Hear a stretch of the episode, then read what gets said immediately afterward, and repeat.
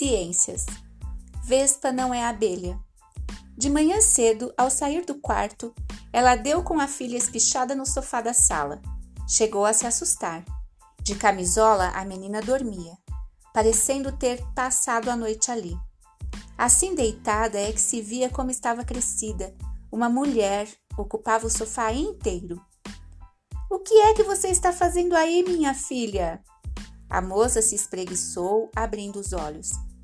Meu quarto está cheio de abelhas. Abelhas?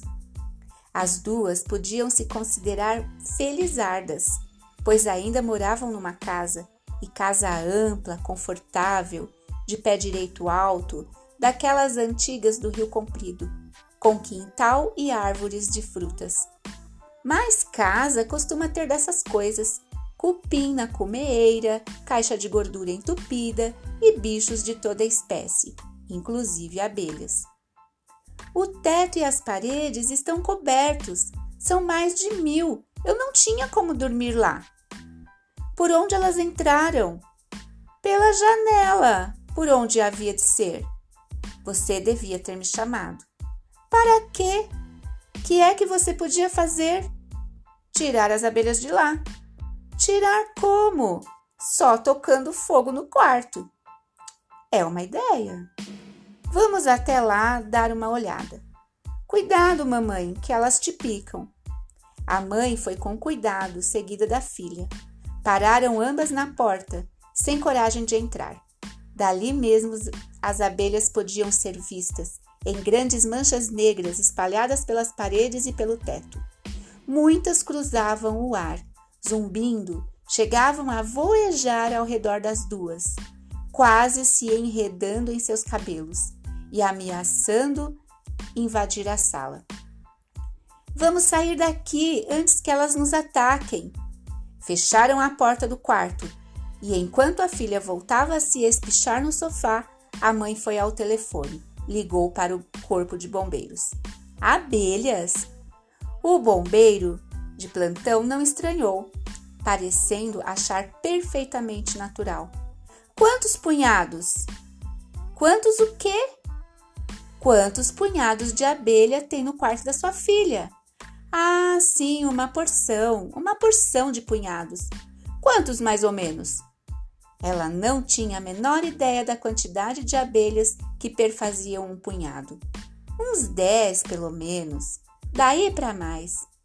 Faz diferença? É que sendo assim, então é caso para um abelheiro, concluiu o bombeiro. Me dá o telefone da senhora que mando já um abelheiro ligar aí. Realmente, em poucos minutos o telefone tocava. A senhora tem certeza de que é a abelha? Quis saber o abelheiro. Que é que podia ser? Mosquito é que não é. Mosquito não digo, mas podia ser vespa, marimbondo. Como é o corpo dela?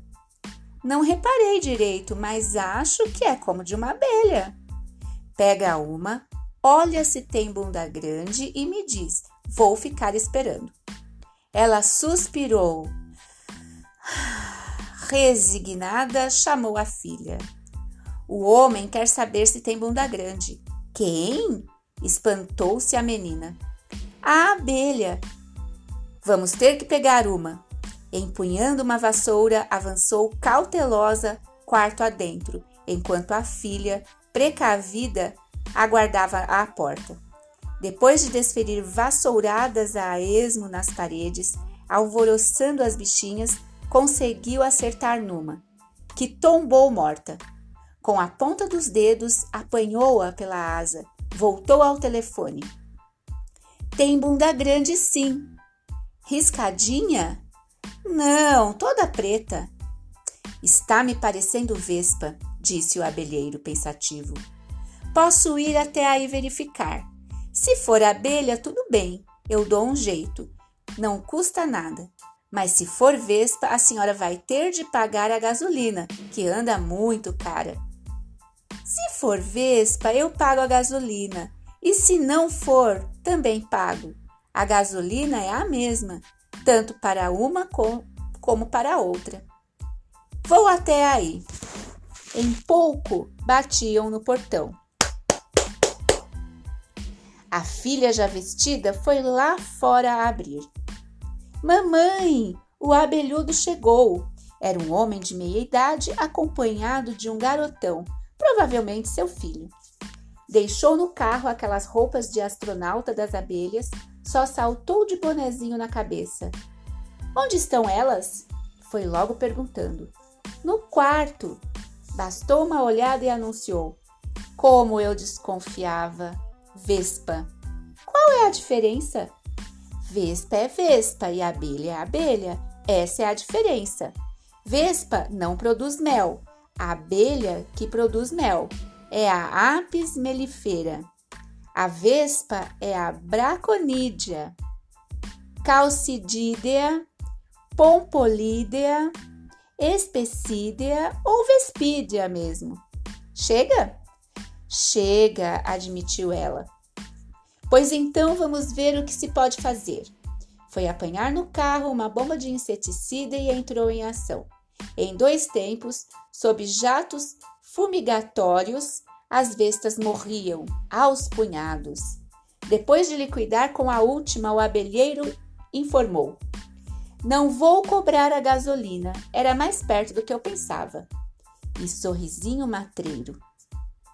É só a senhora me prometer que se inscreve num curso de apicultura que eu tenho lá na Tijuca, para nunca mais na sua vida confundir vespa com abelha ou abelha com vespa. Ela prometeu.